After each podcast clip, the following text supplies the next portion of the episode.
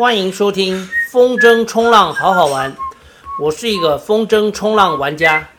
这个节目是用来分享好好玩的风筝冲浪运动，以及我生活当中的小故事。节目每周更新一集，花花对不对？花花，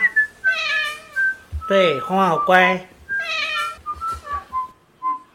大家好，录制这一集的时间是三月九日星期四。过去的这个礼拜风况都不好，也就是说几乎都是没风的状态。有风大概也就是十节左右，所以只有风翼的玩家可以下水。没错，就是在风很小的时候，风翼还可以玩哦，因为风翼它需要的风大概十节左右就可以，但是我们至少需要十六节。尤其以我的风筝来说，我最大的筝就是十米哦，十米大概十六节还可以玩。可是十米筝其实有点迟钝，这个我之前有聊过，玩单向板十米针很钝哦，就是很像开连接车甩尾。所以我最喜欢玩的大概就是七米大小，七米大小还可以。那这一集就来跟大家聊一聊最近在做的事情。我最近除了爬金面山之外，也因为之前的痛风开始戒酒，那戒酒这件事情，从我开始喝酒以来，哦，就是有喝酒这个习惯，或者说是有喝过酒以来，最长最长没有喝酒的时间是一百六十二天，这个发生在大概十年前左右，那个时候我正在迷马拉松。我的初马是在二零零七年三月二十五的国道马拉松。我跑完了第一场马拉松之后，我就加入了永和慢跑。那加入永和慢跑，就开始非常方便的团办哦，团练的这些活动。团办的意思就是，以前如果没有加入社团的人，你要报一场马拉松，当然如果是在北部的，自己开车去没有问题。可是有很多比赛是在中南部。那参加社团的好处就是大家会叫游览车，那早上可能三四点，嗯，就在我们都约在中和那个福朋饭店，哦，然后约在福朋那边集合，他刚好就在那个中和交流道下来不远，那一一上车就上交流道，哦，就是当天开去跑完马拉松再坐游览车回来，你就完全不虑不必考虑那个交通的问题，啊，这是参加团办的好处，永和慢跑。有一个很好的制度，就是破 B 破 PB 有奖金。我先说一下，加入我不知道其他慢跑社团怎么样，因为我我只有加入过永和慢跑一个社团，我现在还是社员，虽然我已经很久没有跑马拉松。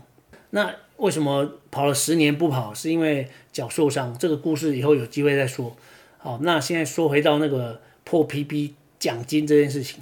我们永和慢跑呢，如果你要变成你加入一年之后，哦，可以成为永久会员。永久会员就是缴一万块的会费。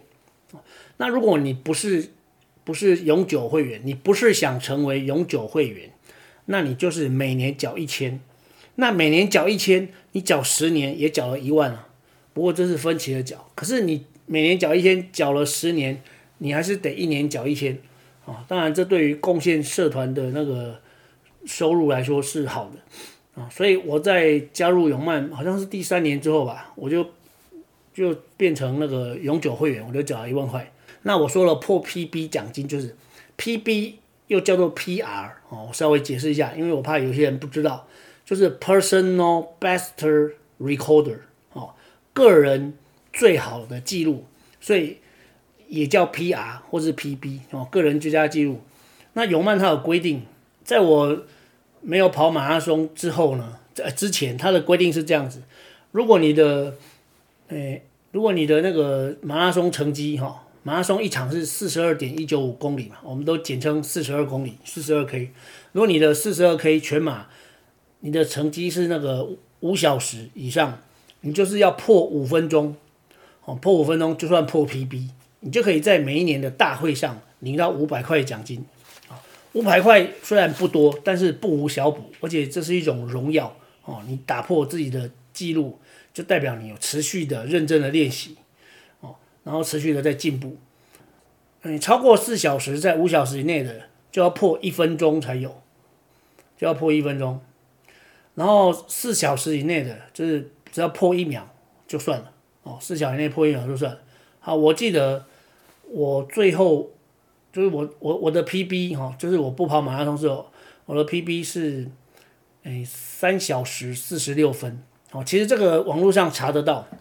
因为在台湾大部分的跑者都会上那个马拉松普查，就是跟户口普查普通的普，就是查就是那个考察的查，哎，不是考察，上面一个木的那个查，哦，笔画比较少那个，不是宝盖头。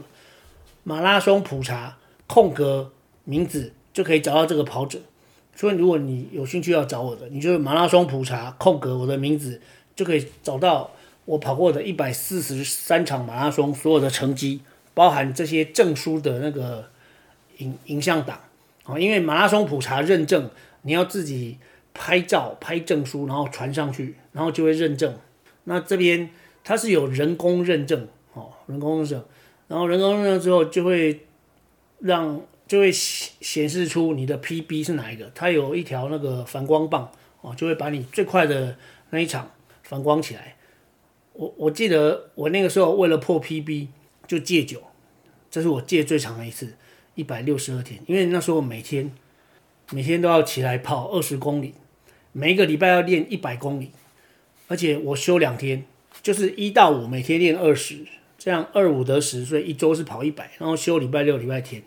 然后遇到马拉松的时候呢，就是马拉松前两天就不跑了。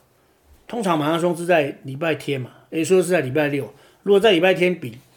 我六跟五就不跑，最多练到四，哦，就是第四星期四还有跑二十 K，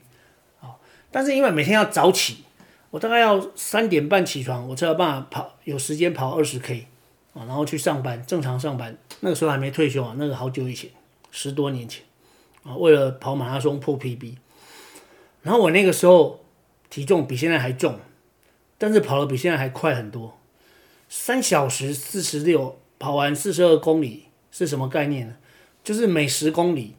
哦都不到六一一小时才有办法，所以我平均的配速大概是五分半左右。就是每一个每每一个每一个小时，就是每十公里，你大概都要五十五分左右跑完哦，这样才是五分半。好，那个时候就是非常辛苦，但是因为有强烈的企图心，很想要破 PB。当然不是为了那五百块钱哦，主要是争取荣誉。好，这是那个之前戒最久的一次，然后接下来就是最近的这一次戒酒，我到今天为止哦，如果今天算进去。就刚好三个礼拜，因为上个月十七号开始没有喝，然后我上一集有讲过，就是七天戒酒七天之后，竟然发作痛风。那现在不研究，反正我到十二加九就二十一，整整三个礼拜滴酒不沾，而且完全没有瘾头，不会像有一些酒瘾重的人手会抖或是什么。我觉得我个人喝酒比较像是心理上的依赖。或者说是一种习惯行为，就是到家把所有的事情做完之后，吃晚餐的时候，因为吃完晚餐就没事哦，猫也喂好了，然后所有的家事都做完了，该做的事情也都做了，就会觉得应该来喝一点，享受那种微醺大醉一场的感觉，而且每天都这样。现在仔细想想，这样实在是很不健康。然后我现在要谈的是戒酒，其实要有策略。对我来说，戒酒一点都不困难。啊，因为我本来就没有酒瘾，戒酒的策略是这样子的，就是你要先研究这么常喝酒，或者这么爱喝酒，它的原因，然后找到原因之后再远离这个原因。那我讲讲一讲我自己，我自己就是我仔细想一想，我之前很爱追剧，哦，追剧就是你开着笔电，然后就看，你看的时候，其实你可能会吃东西嘛，或是喝东西。那对我来说，喝啤酒就是很爽，所以我会一边追剧一边不知不觉就喝到喝掉一手，一手喝完，如果家里还有，我会继续喝第二手。啤酒喝完，我我接着喝高粱。那个和平西路就是我们学校卫视角旁边的那个和平西路，它有一家马祖哦高粱酒的那个专卖店，我一次都买一箱。它的马祖高粱，诶三百七十九块是是？我一次买一箱，或者四百二哦。我最近是买那个四百二的哦，四百二的一箱哦，刚好是五零四零。而且很神奇，五零四零刚好是我师专时候的学号，我师专的学号是七四五零四零，然后我买一箱高粱，它的价格是五零四零，哇，这真是很神奇的巧合。但是这不重要，所以我就开始不追剧，我就不能追剧，我就要做别的事情。就是如果我空下来，我把事情做完，而且我我又是一个喜欢悠闲的人。其实悠闲的人不是悠闲，跟躺平是不一样的哦。悠闲也不代表没有效率。其实有工作的人，他如果被人感觉悠闲，他有可能哦，我说有可能，有可能是一个工作效率很高的人，他才有办法悠闲。你觉得他看起来悠闲，其实他可以提前做的事情都提前了。我有一个座右铭是：可以提前做的事情就要先做。那你你就会在这件事情快要完成或者时机快成熟的时候，一下子就做好。那是因为你事前的准备工作都做好。我又是一个喜欢悠闲的人，我不可能把事情安排了很多。那如果这一天下雨，哦，没有风，然后金面山也爬完了，然后我我是就会在家里，嗯，时间比较长，可能中午以后就回家了。就以今天来说啊，我今天早上送老婆上班，她有时候会不想开车上班，所以。我有时候会就载他去上班，因为他工作地方也在内湖，然后金面山也在内湖，所以我就刚好载他去，就接着去爬。像我今天刷完两趟金面山，我回到家才不到十一点，回到家不到十一点。所以如果我现在还是有喝酒习惯，我可能我可能从刚刚就一直喝到现在。我现在差不多下午三点，